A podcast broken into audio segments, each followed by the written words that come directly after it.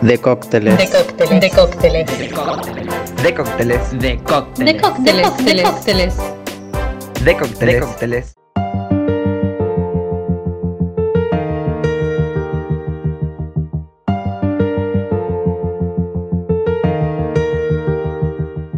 Días, buenas tardes, buenas noches. Dependiendo de la hora en que nos estés escuchando, esto es de Cócteles 4.0 en una nueva temporada de este hermoso podcast que hacemos desde la Asociación Ciclo Positivo en conjunto con el Baído. Muy contentes de seguir acá junto al Baído, llevando información sobre la respuesta al VIH en particular y sobre la salud sexual en general. Mi nombre es Dani Zárate y estoy junto a mi compañera de aventuras, Flor Martínez. Hola Flor, ¿cómo estáis? Muy bien, Dani. En este episodio, que es bastante particular, vamos a tener nuestro especial anual del 1 de diciembre, el Día Mundial de Respuesta al VIH y SIDA, nuestra efeméride. Así que para esto organizamos un resumen del año. ¿De qué vamos a hablar hoy, Dani? Bueno, eh, amo que sea nuestra efeméride, aunque todos los días del año hay que seguir hablando de estos temas. Eh, para hoy tenemos como los highlights del año, de ciclo. Eh, vamos a hablar muy poco de muchas cosas. Vamos a estar hablando de la marcha, de la nueva ley de VIH, de eh, la paciente Esperanza, que es como, ¿what? Eh, y 15 años de la ESI, la Alianza Mundial, Igualí, las acciones del 1 de diciembre, bueno, de todo. Vamos a arrancar con la marcha que Flor nos preparó como, no sé, un informe. ¿Qué preparaste? Bueno, no, es un picadito lo que vamos a comentar de la marcha que tuvo lugar el 6 de noviembre en eh, la Ciudad Autónoma de Buenos Aires, la Marcha del Orgullo. Que Ciclo- fue espectacular. Fue hermosa. 800.000 personas es el cálculo de, de las que estuvieron ahí. Ciclo Positivo participó por primera vez con una camiona, así que el mensaje de Igualí se expandió un montón. Hubo mil o dos mil personas eh, que nos acompañaron en el, en el trayecto y unas 20.000 o 30.000 que leyeron nuestros mensajes. Una camiona, este, que, o sea, Ciclo siempre participa de las marchas. Esta fue la primera vez que estuvimos ahí en, en ¿cómo se dice? Como en la hilera de camiones. Tal cual, O sí. sea, protagonistas. ah, eh, no, muy hermosa y además una camiona que se hizo este, gracias a las donaciones de 124 personas. Ah, esto te estoy robando parte de tu libreta. Para nada, para nada. muy. eh, la verdad es que salió hermosa y además muy eh, increíble la vibra de la Oh. marcha. Total, eh, hacía mucho tiempo que no, que no nos encontrábamos en, en una marcha del orgullo, así que fue, fue muy emocionante para, para todas las personas que estuvieron ahí. Entre las consignas, la principal era ley integral trans ya, y otras consignas eh, eran exigimos una nueva ley antidiscriminatoria, ley, ley de respuesta integral al VIH, hepatitis virales, ITS y tuberculosis ya, indetectables, igual y transmisible, iglesia y Estado asuntos separados. Hay algunas consignas más, las pueden buscar eh, en las redes, pero la verdad es que... En el Instagram de la Comos, ¿no? Como es arroba Marcha del Orgullo AR, todo junto. Marcha del Orgullo AR, todo junto. Eh, volvieron los abrazos ese día. Uf, los abrazos y mucho más. Pero... y mucho más. No, eh, yo realmente eh, me dio como un momento que era... A todo el mundo era no te veo hace dos años. Exactamente, sí. La verdad que fue un, un reencuentro, fue muy, muy amoroso en ese sentido. Y, y la verdad que eso, necesitábamos ese, ese lugar y ese espacio. Yo quiero agregar principalmente que, esta fue la Marcha del Orgullo en Ciudad Autónoma de Buenos Aires. Eh, hay otras marchas del orgullo en otros lugares del país. El 27 de noviembre se realizó simultáneamente en Lomas de Zamora, Comodoro Rivadavia, Jujuy, eh, Villa Langostura, Esquel, Monte Grande, un montón de lugares. El 29 de noviembre se hace en Salta. Es un- realmente un- una iniciativa que tiene mucho, mucha expansión. Tenemos que ir a la de Villa Langostura el año que viene, ¿no? Vamos corriendo, mi amor. No, bueno, todas es, es muy importante que eso se vaya expandiendo y que cada ciudad tenga como su comunidad organizada. No, la verdad que eso es espectacular. Estoy para ir a la de Villa Langostura, no es por favoritismo, pero. O sea, montaña y chongos y reclamos. ¿Hay algo más Todo. lindo que eso? Vamos, vamos de una. este, bueno, amo. Eh, ¿Qué seguimos? Dani, ¿querés contarme sobre el paciente de Esperanza? La paciente de Esperanza. Eh, bueno, un tema muy importante. Vamos a tocarlo rápidamente porque mm, tenemos muchos temas para hablar. Lo más importante es que no puedo creer que, eh, o sea, justo Esperanza Ju- justo Esperanza se tenía que llamar la ciudad de esta paciente. Que un poco fuerte. Es significativo, sí, la verdad. Eh, yo tengo que reconocer que al principio pensé que le habían puesto esperanza como a propósito, como la paciente que venía a traernos esperanza, y me había parecido como ya un poco hasta medio mal gusto. wow. Pero bueno, ahora que sé que es esperanza, me parece que es espectacular e increíble. Y mm, bueno. La paciente Esperanza, porque es muy importante, porque es una joven argentina que logró controlar al VIH de manera natural. Voy a contar muy rápido la historia. Y la historia es que hace 8 años el exnovio de esta persona, que bueno, obviamente se ma- mantiene en el anonimato y ella es de Esperanza, un pueblo em, En Santa Fe, ¿no? en- creemos que en Santa Fe. Ay, eh, si querés, fíjate de dónde por la voy googleando. Eh, paciente de Esperanza. Bueno, hace ocho años el exnovio le comentó que tenía este, la infección de VIH. Y eh, bueno, obviamente ella ahí se hizo el test. Ese test dio positivo. Porque lo que continúa pasando es que a ella le encuentran anticuerpos este, mm, del VIH, pero lo que ocurre es que no encuentran detectar el virus, o sea, no hay rastros del virus o de células infectadas. Es decir, que ella logró controlarlo, el virus, y llegar a la indetectabilidad eh, a partir de las defensas de su propio cuerpo. Increíble.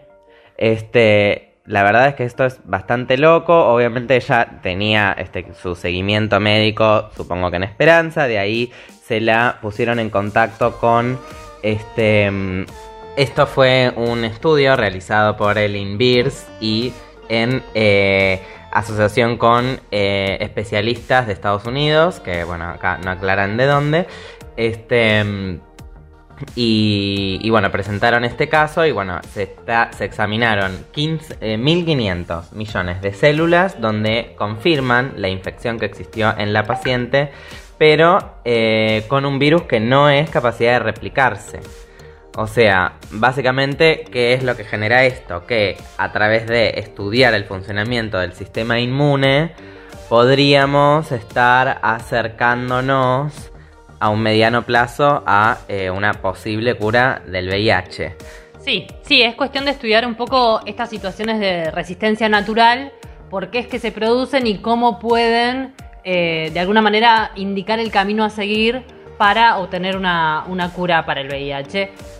Vamos a ver cómo sigue esto, pues vamos a estar muy atentos a las novedades. Sí, esto, ellos le llaman a estas personas que logran como neutralizar el virus, que estamos hablando de, dicen que es el 1% de este, las personas que, que contrajeron el virus que logran controlar su carga viral por debajo de límites este, detectables. Se llaman el grupo élite. Ay, quiero pertenecer al grupo élite. Bueno, este, mm, estas personas, como este caso de eh, la paciente Esperanza, no necesitan ningún medicamento para este, alcanzar la carga viral este, indetectable. Bueno, como decíamos hace un- unos minutos, falta mucho por transitar, pero este tipo de situaciones marcan como un horizonte posible para una posible cura. Este es el segundo caso que pasa. También estaba el caso San Francisco, creo que era el anterior. Puede ser. Eh, donde también, porque se diferencia, por ejemplo, el caso Berlín, donde estuvo, obviamente, el, este es el otro caso de otra persona que logró este, adquirir la carga viral indetectable sin medicación, pero después de someterse a un trasplante este, heterólogo de médula ósea. Este, mm, Sí, un tratamiento que no funcionaría como para todas las personas. Claro, no, exactamente. O no sea, es em, de. Es como de con mucha toxicidad y es como que tenés que estar muy preparado. Este, en cambio, en este caso sí hay algo de cuestiones más biológicas, naturales, si se quiere, que podrían contribuir este, a esta investigación. Así que, buenas noticias. Sí, sí, sí. En ese sentido terminamos, eh, nada, con, con el año, con, con mucho para, para seguir investigando en 2022. También terminamos el año con una situación respecto a la nueva ley de VIH que es muy interesante. Yo voy a contar un poco cuáles son los, los avances o qué nos espera para, para el fines de 2021 y principios de 2022. Y vos, Dani, si querés después contame un poco de qué se trata esta nueva ley. Dale. En principio lo que logramos este año fue que el proyecto de nueva ley de VIH, ITS hepatitis y tuberculosis sea debatido y aprobado en comisiones. Esto quiere decir que lo que falta en este momento es que se trate en la Cámara de Diputados, logremos una media sanción y en 2022 nuestro proyecto pasaría entonces a la Cámara de Senadores para ser votado allí. Así que hay mucho, mucho por hacer. Hay que, bueno, eso, eh, seguir, seguir apostando a esta ley y quiero que me cuentes, Dani, entonces, de qué se trata, cuáles son sus puntos principales. Buenísimo, Flor. Dos cosas que voy a decir antes de eso. La primera, esta es nuestra oportunidad, o sea, siempre es nuestra oportunidad, pero hay que este, salir a empujar para que de una vez por todas, porque ya fueron varias veces que esta ley pierde estado parlamentario. Hay todo un recorrido de esta ley por el nivel de validación que tiene de las organizaciones y de, este, de un montón de, de otros espacios de la sociedad civil y legislativos también. O sea, esto es apoyada por amplia mayoría y sin embargo sigue sin entrar al recinto, es como que llegamos a la puerta y bueno, este año hay que romperla, ¿no? Total, total. Eh, bajo eh, uno de los de las consignas que acompañan esta ley, que es el de no hay más tiempo. Exacto. Así que eh, no hay más tiempo, chicos. voy a contarles brevemente cuáles son las incorporaciones de esta ley respecto a la anterior eh, que es una ley que se hizo en los 90, que tiene obviamente otra perspectiva y en eso arranco a comentarles que esta eh, nueva ley trae un nuevo enfoque. Antes que nada paso a recomendarles que si quieren saber más de esta ley y con mayor profundidad pueden leer el artículo que hizo en el medio LatFem Matías Muñoz, nuestro presidente adorado, este, donde están los cinco puntos importantes de esta nueva ley, que son los que brevemente voy a, este, a pasar a comentar ahora. Pero bueno, ahí pueden ampliar información.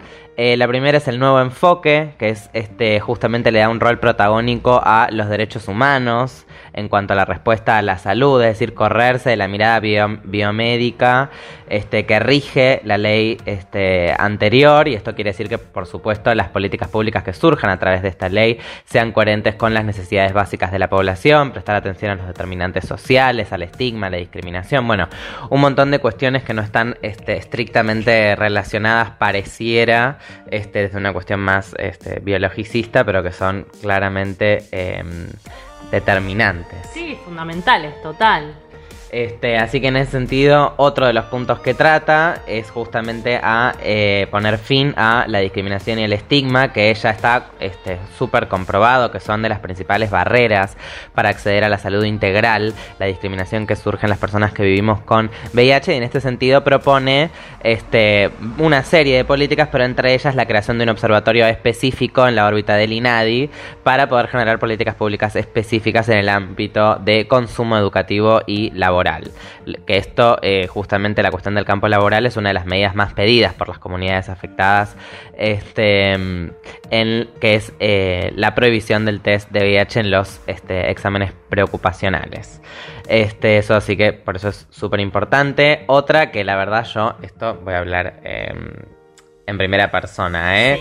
pero me encanta este punto que es la producción pública de medicamentos este, que este proyecto declararía de interés público el desarrollo de tecnologías locales y la investigación para la producción nacional y pública de medicamentos e insumos, eh, que bueno, esto es soberanía sanitaria. Absolutamente, sí. Que qué cosa que ha quedado demostrado que se necesita. Pero por favor, no, imagínate lo que es eh, el tema de las patentes en relación a, los medicamentos, la necesidad de que haya jarabes y medicación pediátrica para las personas verticales. Es, es fundamental la, la producción pública que se atenga a las necesidades específicas en, en, nuestro país. No, y sobre todo después de haber tenido años con faltantes, o sea, es como...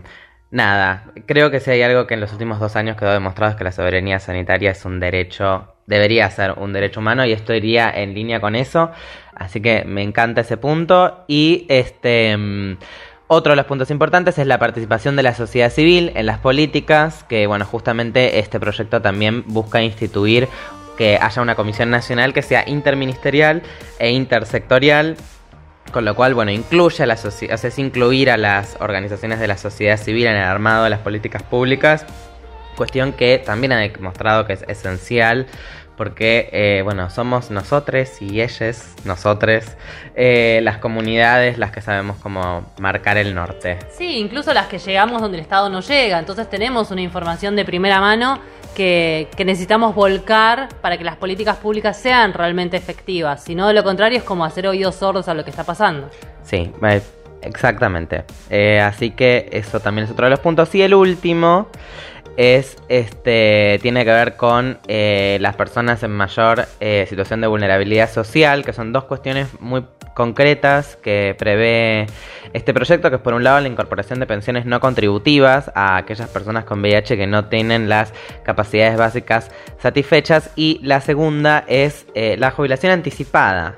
Porque, bueno, hay muchas personas este, de estas poblaciones que no logran conseguir los años de aporte suficientes y que sabemos que eso está íntimamente relacionado con el estigma y la discriminación y esa exclusión sistemática que se generan desde este, los sectores, eh, bueno, no, privados este, del...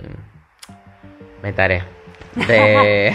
Del área laboral. Del área laboral, gracias. De nada. Este, y en general de la sociedad, ¿no? Que te marginan, entonces no eh, pueden llegar a, este, a empleos formales, quizás también trabajan mucho tiempo en la informalidad, no o sea, trabajar trabajamos todos. Sí. sí, sí, Em, sí. Así que bueno, ese también es otro punto muy, pero muy importante.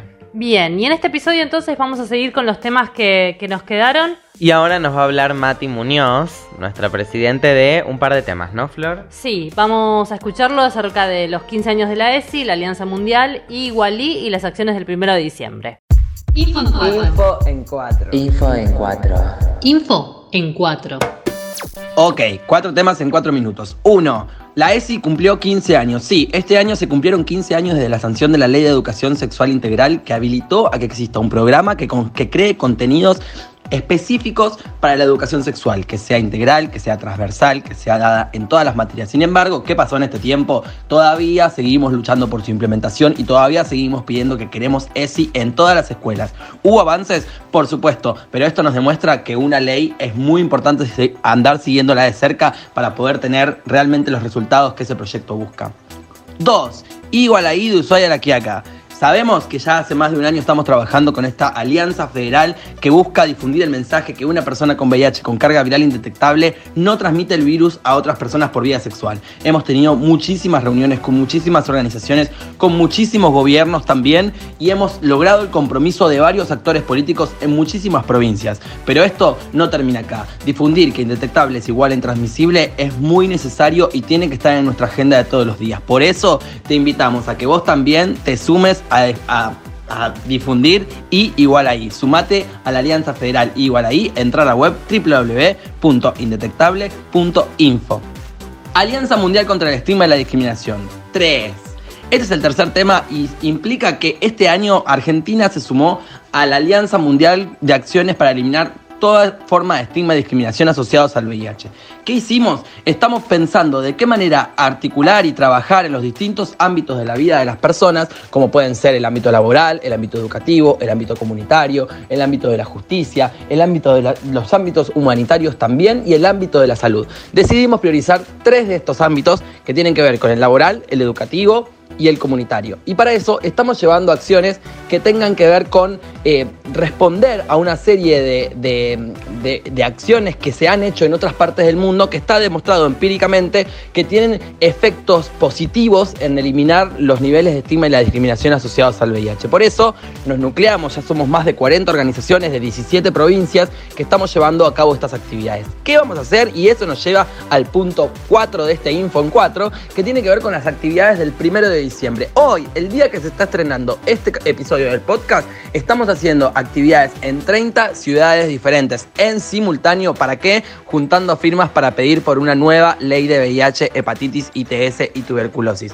Pero además, tenemos otras cuatro consignas. Una tiene que ver con indetectable igual intransmisible. La otra tiene que ver con no a la criminalización de las personas con VIH y las poblaciones clave. La otra tiene que ver con inclusión de la perspectiva de discriminación en los contenidos de VIH en la educación sexual integral. Y la otra tiene que ver con no hacer más test de VIH en los exámenes preocupacionales. Por eso, les invitamos a quienes vayan a seguirnos en nuestras redes sociales, que vean dónde están cada una de las postas de, de- de- la jornada Pongamos fin a la discriminación organizada por las organizaciones que conforman el capítulo Argentina de la Alianza Mundial contra el Estigma y la Discriminación asociados al VIH, sumen su firma, súmense a militar, súmense a volantear, lleven sus banderas, lleven sus remeras, lleven sus colores, lleven sus ganas de activar, porque para poner fin a la discriminación depende de cada uno y cada una de nosotras que podamos aportar nuestro tiempo y nuestras ganas a hacer de este mundo un poquito mejor.